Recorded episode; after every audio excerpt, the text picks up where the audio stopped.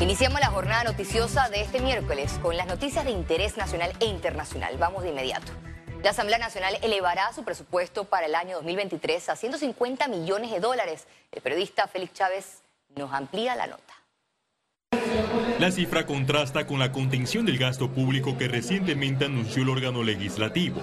La aspiración presupuestaria inédita choca con la realidad del país que enfrenta una crisis económica por la pandemia y pérdidas de ingresos por los bloqueos registrados en los últimos días. Hagamos un análisis bien minucioso de entender dónde van a aumentar la planilla, porque no se justifica que las planillas sigan aumentando.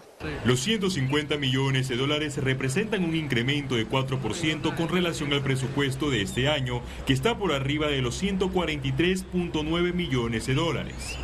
Definitivamente es importante que nosotros como diputados evaluemos eh, muy al detalle en qué consiste este aumento en periodos como este de crisis social y en donde el pueblo está exigiendo una austeridad eh, y un manejo eficiente de las finanzas del Estado.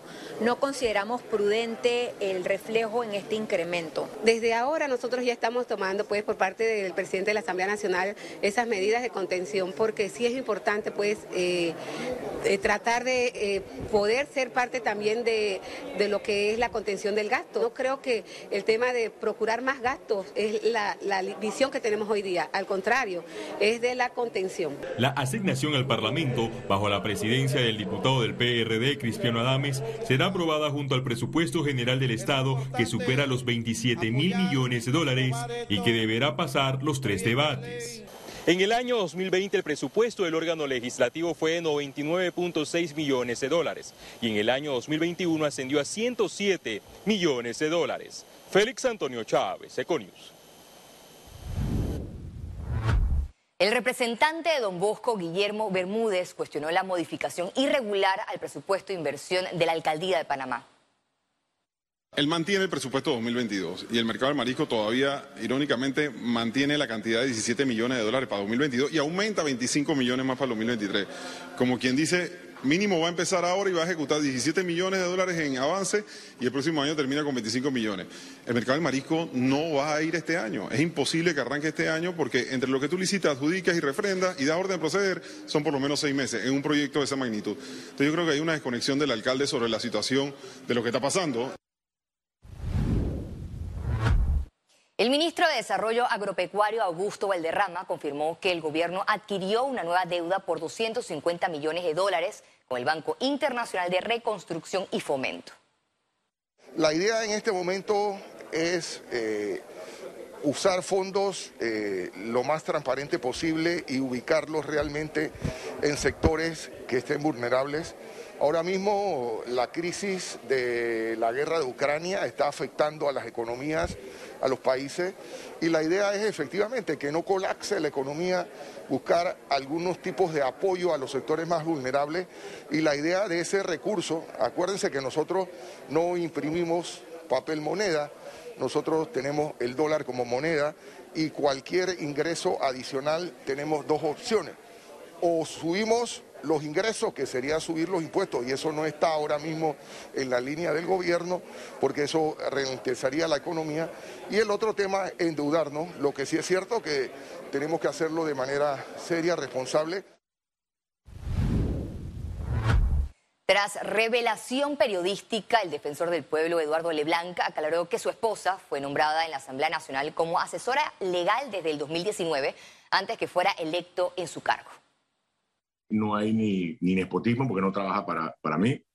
Eh, ella trabaja en la Asamblea, ella es abogada, ella trabaja para asesoría legal en la Asamblea y eh, definitivamente tiene el derecho a trabajar. Y sí, comenzó a trabajar antes de que yo aplicara para ser defensor del pueblo.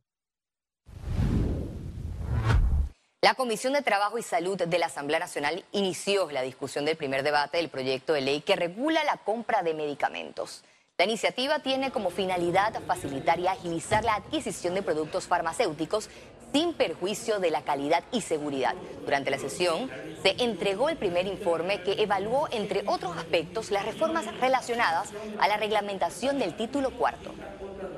Se aprobaron 42 eh, artículos más un artículo nuevo eh, iniciando en este número importante de artículos que eh, alcanza la propuesta de ley, se dieron muchas modificaciones atendiendo a las sugerencias y al principio de que esto sea el resultado de eh, la construcción del aporte de todas las instituciones, las empresas, las organizaciones, los gremios.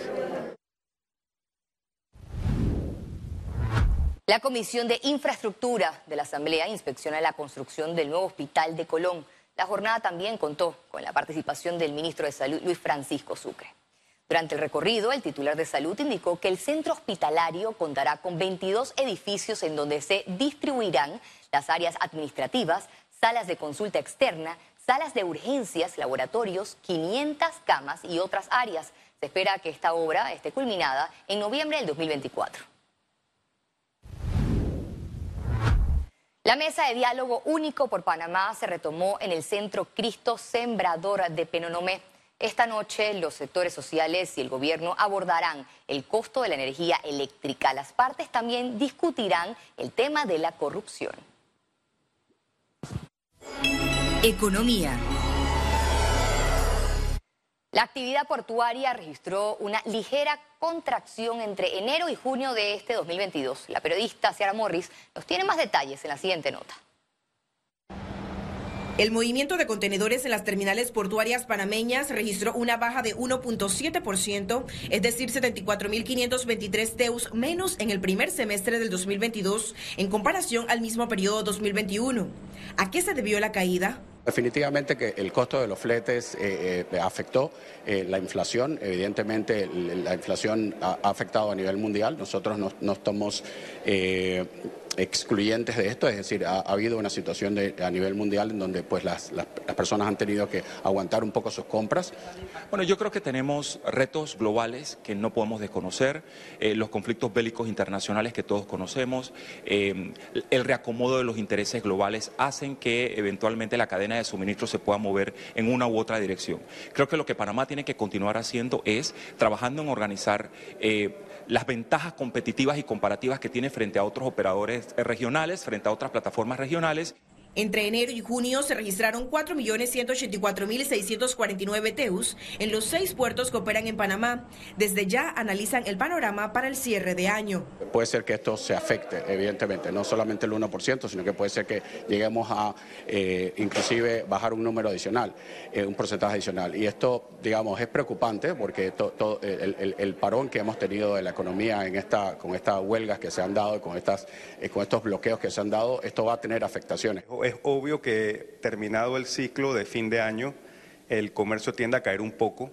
Eh, siempre repunta un poco para las fiestas de Año Nuevo Chino en Asia, pero también hay factores externos. Definitivamente que las distorsiones comerciales que se están viviendo, eh, hay ahora mismo una confrontación comercial entre bloques económicos eh, y se están dando medidas que de alguna medida u otra causan algún grado de de incertidumbre y cuando hay esta incertidumbre el comercio se contrae.